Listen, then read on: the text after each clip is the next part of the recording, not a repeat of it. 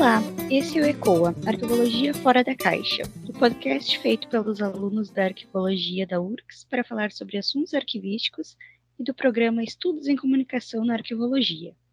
Eu sou Michele Rosa e hoje converso com o arquivista, mestre e doutor em Ciência da Informação, Vanderlei Batista dos Santos.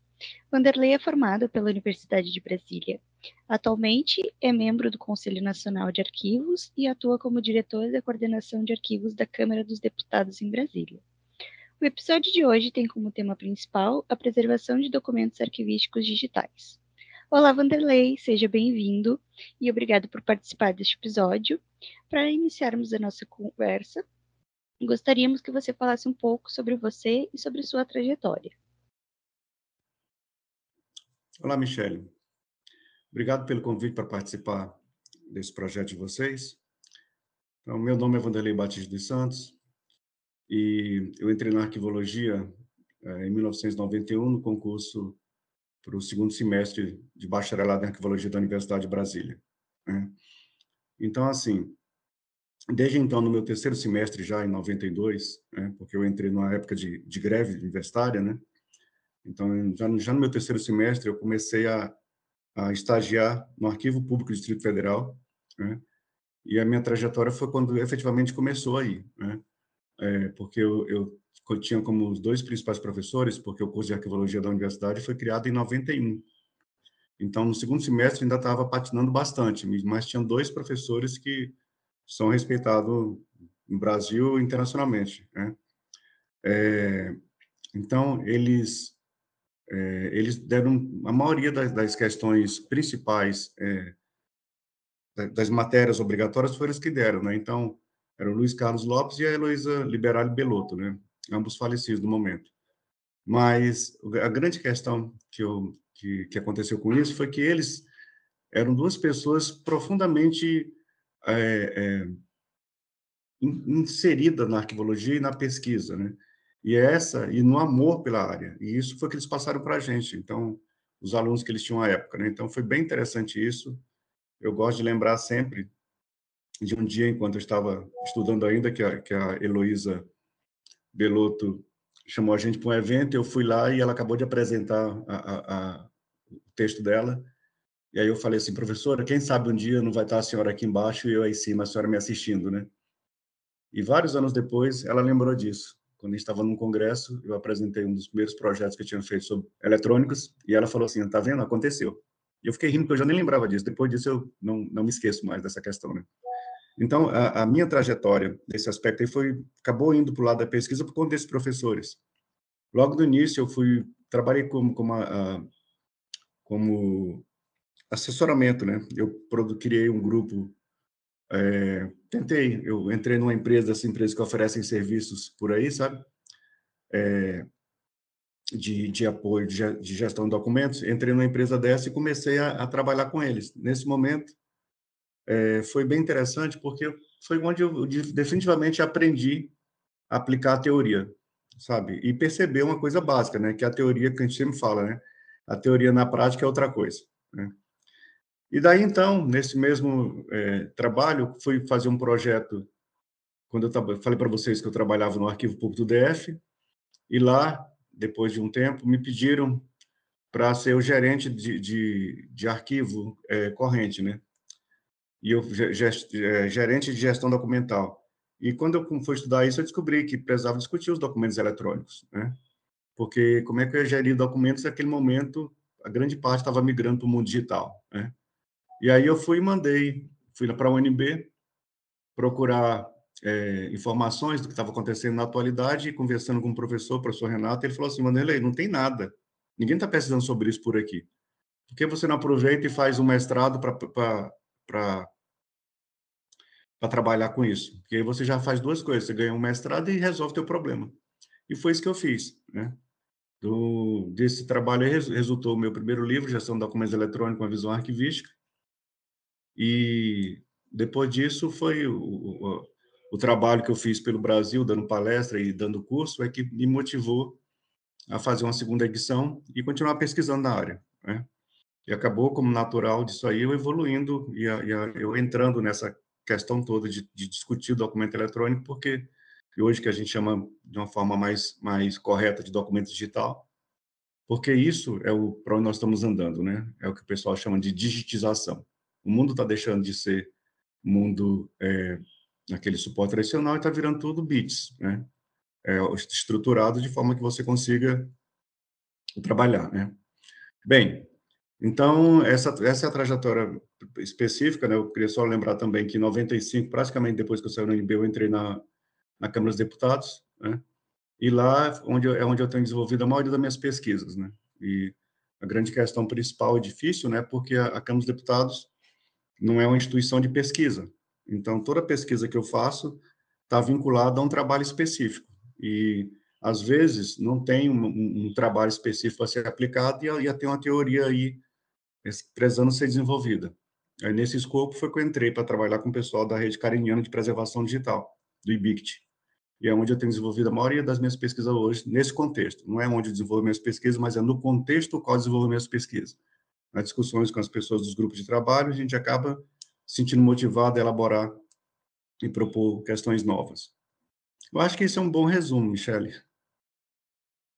Certo, ótimo. Nossa, um, um, uma trajetória super consolidada, né? E super necessária para nós, principalmente nesse período agora cada vez mais atual que a gente está vivendo, que é os documentos digitais, né?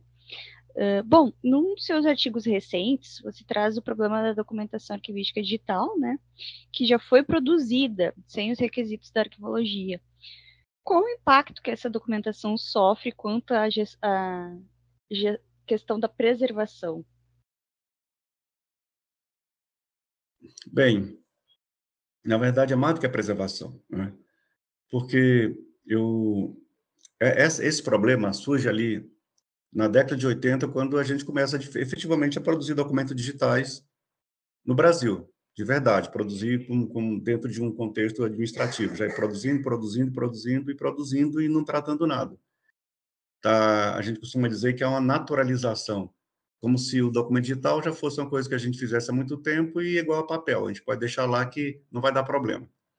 E vai dar problema, porque a, a grande questão do documento digital, assim como o documento papel, quando a gente fala, é, eu vou falando papel aqui, mas lembrando, nós estamos falando de outras tantas mídias, né? Posso estar falando de filme, de, de, de negativo, de, de, sei lá, de fotografia, e são outros tantos, outros tantos tipos de mídia, e que são considerados, vamos dizer assim, tradicionais, mas que, na verdade, todos eles migraram para o digital, né? Então, a grande questão que a gente precisa discutir, e quando se fala de arquivística, é aquela que se refere aos às características do documento arquivístico, né? E uma das principais características dessa é, é, é a, a, característica tem a ver com a organicidade, né?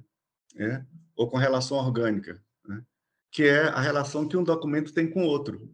E, finalmente, a organicidade, que é, é o contexto do documento. Né? Então, se você, no mundo físico, você vai lá procurar o documento, ele vai estar lá junto com os outros, no mundo digital ele vai estar junto com os outros dentro de uma de um repositório que todos os documentos da instituição, portanto, não tem contexto. Ele vai ter um contexto institucional, mas não tem um contexto da função pelo qual ele foi criado. Se você não prepara o teu documento é, é porque a gente falou agora há pouco, desculpa, voltando um pouquinho. A gente falou agora há pouco qual a dificuldade de, da preservação em relação a um documento que não foi produzido de acordo com as regras, né? Então, assim, no contexto das regras, existem N regras que devem ser observadas, né? Tem algumas bem básicas, que é, por exemplo, data do documento. Mas tem algumas que são essenciais, por exemplo, autoria do documento. Então, se você não tem autoria ou não tem destinatário, você já começa com um problema, porque você não sabe nem para que, que o documento serviu. Se você não tem dados, você não sabe de quando o documento foi feito. Se você não tem a classificação, você não tem o contexto, é, você não tem um contexto real do que esse documento deveria, do que qual a função dele dentro da instituição.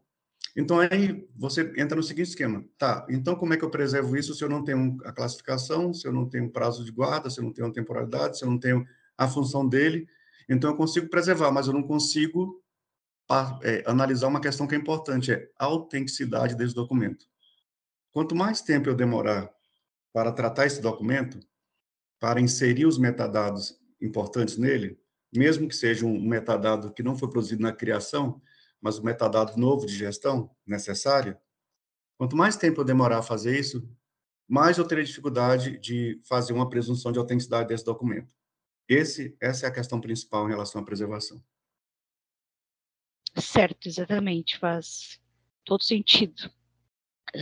tendo ciência que a sociedade depende não só dos arquivos públicos, mas também em parte dos arquivos privados, os quais fez ou faz ainda parte, unindo isso ao fato de que apenas resoluções propostas pelo CONARC pelas instituições privadas para as instituições privadas, mas que não há uma lei rígida quanto à preservação digital, você acredita que esse seja um problema para não implantação desses sistemas específicos nessas instituições? E a falta das leis específicas aos arquivos privados, principalmente quanto à preservação digital, pode ser uma dessas causas? É, é uma questão a ser pensada. Se realmente é ausência ou não de legislação específica. Eu, é, é bom sempre a gente lembrar que a, as instituições privadas, elas têm que fazer aquilo que a lei diz que tem que fazer. Se a lei não diz nada, elas não precisam fazer. A instituição pública, ela só pode fazer é, o que a lei deixa muito claro lá que ela pode fazer. Então, se diz que é preservação digital, você tem que fazer preservação digital. Mas se não diz como, você não tem que fazer, você tem que discutir até. Você não pode fazer preservação digital sob pena de estar tá fazendo errada. Então, você precisa de regulamentação na, na instituição pública. Na, na, instituição privada, se fala preservação digital, pode guardar de qualquer jeito. Né? Porque está guardando. Se não sabe o que é preservação, então de qualquer jeito serve para mim. Mas aí é bom lembrar, é, Michele, que a, a, a legislação recente sobre digitalização, por mais que não seja preservação digital em, em lato senso, mas acaba sendo um referencial, porque ela fala uma série de coisas que precisa ser feito para que um documento possa ser digitalizado e preservado de uma forma autêntica. Então, tem, tem até um conjunto de metadados lá que são essenciais para que essa presunção de autenticidade possa ser garantida. Né? Então, eles falam lá sobre plano de classificação, tabela de temporalidade, registro de autoria, prazo de guarda, tem uma série, tem uma série de, de, de, informações que eu não vou me lembrar agora no momento, mas a legislação já, já diz isso. Outra, outra situação também é que quando você tem, que é para tomar cuidado, mas tem a ver com aquela lista, com aquela, com aquela frase que eu falei no, no início, né? Se não tem dizendo que tem que fazer, então eu posso fingir que eu não sei, né? Mas existe, desde da 8.159, a lei dos arquivos, já está dizendo lá que é a lei dos arquivos públicos e privados, não é só dos arquivos públicos, né? E lá está falando sobre os documentos é, considerados permanentes considerados de, de, de, de, interesse público e social. Né? Então, aqueles, aqueles documentos permanentes, eles servem para instituições privadas, mas aí tem, demanda primeiro uma atuação do, do CONARC, do Arquivo Nacional, na verdade, salvo engano, né? é, o Arquivo Nacional que, e do Ministério da Justiça, que tem que decretar que determinado acervo é de interesse público, para só então a instituição se preocupar com a guarda dele. Né? Mas na, na vida prática, há interesse de várias instituições de ter o seu acervo preservado. O que a gente tem que tomar cuidado é que é, é com os filtros, né? Vamos dizer assim, o, o, acervo, por exemplo, vamos dizer que daqui a pouco o acervo de um dos presidentes da República qualquer aí, né? que, que venha a falecer. E eu estou falando do acervo não do presidente, mas da pessoa, tá? Então, o acervo do presidente já, ele já é considerado histórico o acervo da pessoa, ele pode ou não ser incorporado, eu tenho dúvida sabe, sobre essa afirmação minha, mas eu acho que é isso. O acervo do, da pessoa pode ou não ser incorporado ao acervo do presidente. Nesse caso, quem é que garante que a família da pessoa não vai tirar todas as coisas que podem depor contra essa pessoa? Né? Fazendo uma limpeza do arquivo e mandando direto lá para o arquivo é, histórico só aquilo que interessa à família. Isso é muito mais fácil no mundo digital. Né? Então, a, a, questão toda é que eu, eu tentar resumir agora, eu entendo que se há interesse profissional e interesse das instituições, a legislação passa a ser um detalhe. Tá? A legislação passa a ser um detalhe. Se, se não há interesse, a legislação também não resolve. porque é preciso muita fiscalização. Tá? Exatamente. É, a gente percebe que tem uma, uma falta muito grande é na fiscalização, né? Uh, referente à importância da implantação de uma política de preservação digital para as instituições, uh, qual é essa importância? Eu vou repetir um trecho lá do, do, da resposta anterior, que tem a ver com passo a passo, sabe? É, as, as, instituições que não estão envolvidas com preservação digital não têm noção do tamanho e da amplidão de dificuldades e de especificidades que isso envolve. Não tem noção nenhuma. Então, fica muito difícil você ter uma, uma preservação digital sem uma política anteriormente estabelecida e que é, é, defina explicitamente, por exemplo, quais são os papéis, responsabilidades e de onde vai vir o dinheiro que vai manter essa política em funcionamento. Isso é crítico. Isso é crítico, porque entre papéis e responsabilidades vai ter lá qual é o papel da, da, da, direção da instituição, qual é o papel da área de informática, qual é o papel da área de arquivo. Tem outras áreas, é, por exemplo, dentro do conceito de uma política de preservação digital, é importante que haja uma, um trabalho dela junto com a, a, uma política de gestão de documentos como um todo e entre dentro dela uma política relacionada ao sistema de arquivo da instituição, ou seja, aquela vinculação entre órgãos de gestão de documentos e os órgãos que produzem documento, as áreas para os documentos, tabela de temporalidade, plano de classificação. Então, a política, ela está ali, é uma das coisas mais importantes para a preservação digital, política arquivística, não a política de preservação digital, é, que ela precisa estar embutida dentro dessa política arquivística, é mais um deles. Então, então assim, por que, que eu acho que é importante? Porque quando você é, sabe que precisa fazer alguma coisa, mas não sabe como, você congela. Né? Quando você sabe que tem que fazer uma coisa, sabe como, mas não tem nada que te dê a, a vamos dizer assim, a forma de fazer e a quem cobrar, você também congela, porque eu não preciso de uma política arquivística institucional para saber que eu preciso, preciso preservar documentos digitais. Mas eu preciso dessa política institucional para poder saber a quem é, acionar para preservar os documentos digitais porque módulos, é, modelos de preservação digital você encontra aos montes, mas você precisa desenvolver aquela para sua instituição em que diga quem são as pessoas que são é, é, que são os responsáveis por cada coisa e que cada um tem que fazer. E preferencialmente haja sanções. E o que é mais difícil, tá? Exatamente quanto ao SIGAD, ao Sistema Informatizado de Gestão Arquivística de Documentos, poderia nos dizer quais os possíveis impactos para a instituição que não implanta? Essa é ainda mais simples, Michele, porque acabei de falar, inclusive, que, que a política de preservação digital é um dos aspectos importantes para a preservação digital. Né? Mas é, uma instituição que não tem gestão de documentos, não tem gestão de documentos. Então, um, um, do, dos, um, dos, um dos resultados da boa gestão do documento é preservação dos documentos adequadamente. Se você vai falar de preservação de documentos digitais, uma das coisas que você entra como pressuposto é que tem um plano de classificação, a tabela de temporalidade. Ok, quando nós estamos falando em, em documento digital, a resolução 20 do CONARC já dizia lá em, salvo engano, 2004, que a gestão de documento digital na instituição precisa de um CIGAD, porque é nesse SIGAD, nesse Sistema de Informatizado de Gestão Arquivística de Documento, é que você vai inserir todas as políticas arquivísticas, de forma que quem produzir um documento digital não precisa ter tantas preocupações sobre metadados, sobre temporalidade, porque o sistema já vai embutir isso. Então, se você não tem um SIGAD, você corre o risco de é, manter documentos sem os metadados que precisam e certamente você não vai ter o controle necessário para garantir a autenticidade de um documento. Em geral, isso implica numa coisa que a gente pode chamar mais adiante de uma quebra de uma cadeia de preservação. Tá? Então, para mim, essa é a questão bem básica. Sem o SIGAD, você não tem inúmeras facilidades para gerenciar um documento e assim garantir os aspectos necessários para que a preservação digital seja efetiva. Exatamente. Existe algum instrumento de gestão na atualidade que seja capaz de inspecionar a documentação que já está armazenada de forma desorganizada no âmbito digital E qual o papel do arquivi que o arquivista deve assumir nesse cenário?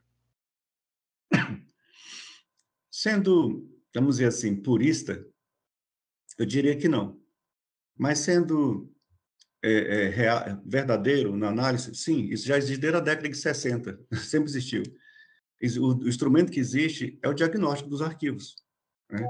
O papel principal do arquivista é fazer esse diagnóstico, é saber identificar quem produz que documento, onde esse documento é armazenado, em que tecnologia, é, quais são ah, o contexto tecnológico inteiro, né? Vamos falar não é só tecnologia, mas vai falar em que software, qual qual a versão do software, qual o formato, quem está organizando, quem quem faz as migrações baseado em que conceitos. Então é tudo armazenado em rede, está ah, armazenado é, em, em fita, em CD-ROMs, em HDs.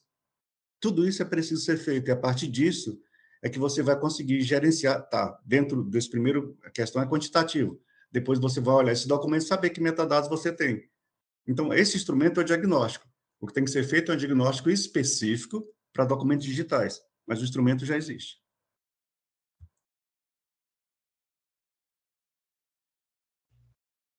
Certo. Uh, bom, vamos nos encaminhando para o final da nossa conversa. Gostaria que você compartilhasse conosco alguma memória afetiva sua quando pensa na sua trajetória acadêmica e também profissional aquela lembrança que faz seu olho brilhar. Engraçado. Então, eu, eu, eu diria que a minha trajetória teve, teve vários momentos que, que fizeram o meu olho brilhar. Eu diria que os, os principais foram os lançamentos dos meus livros. Mas eu vou dizer uma que realmente eu não lembro quem estava comigo na mesa, mas foi um, um evento lá em Santa Maria, no Rio Grande do Sul, em que eu fui convidado para uma mesa para discutir gestão de documentos digitais e o plenário inteiro estava calado, não falava nada, não falava nada e a gente, eu e outra pessoa falávamos, fizemos nossas uh, exposições e não tinha pergunta nenhuma e as pessoas que perguntavam era só pedindo para a gente repetir alguma coisa que não tinha ficado muito claro para eles, até que alguém levantou e falou assim, professor, eu queria dizer que eu discordo sabe? Você tinha que olhar assim, se, se, se fosse possível gravar, o meu rosto e o rosto do, do outro expositor brilharam, sabe? Ele falou, finalmente uma discussão, agora vai ter uma discussão. Porque a gente só está falando, falando, e a gente faz isso para ter uma, uma, uma, uma discordância, porque é isso que faz a gente evoluir. Se a gente não tem que convencer ninguém, perdeu a graça, sabe? Parece que você está certo, e a gente sabe que a gente não está certo, a gente está no momento Hoje, qualquer pessoa que você que você ouvir falando sobre preservação digital, é uma pessoa que se falar que essa é a solução, ele está mentindo. O que ele pode falar é esse é o que é o melhor dos mundos na atualidade. Amanhã pode não ser. E esse melhor do mundo na, atualidade ainda precisa que faça refreshing, que faça migrações, que faça alterações. Portanto, não é a solução. É o que nós temos melhor hoje para tratar a preservação digital. Então, para mim, essa memória foi, foi fantástica, assim, de, de estar tá lá e, e, sentir que eu precisava ser um pouco mais do que eu já era. Né? E isso eu mantenho até hoje. Eu sempre tenho clareza que, numa, numa conversa que eu estou tendo com você agora, por exemplo, Michele, são perguntas que eu começo a responder e tenho que pensar se essa resposta é convincente. Mas eu sei que não vai convencer alguns. Isso eu tenho que estar preparado. Espero, sinceramente, que alguma das pessoas que não estejam convencidas, de alguma forma, façam chegar até mim, olha, discordo disso, porque isso eu tenho certeza que me fará evoluir. Excelente, é exatamente isso, né? A gente conseguir é, debater sobre esses assuntos tão importantes. Uh, bom, Vanderlei, gostaríamos muito de agradecer novamente por aceitar nosso convite e vir participar dessa conversa, agregando ao nosso programa e trazendo seu conhecimento sobre o assunto. Caso queira deixar alguma consideração final, a fala é sua.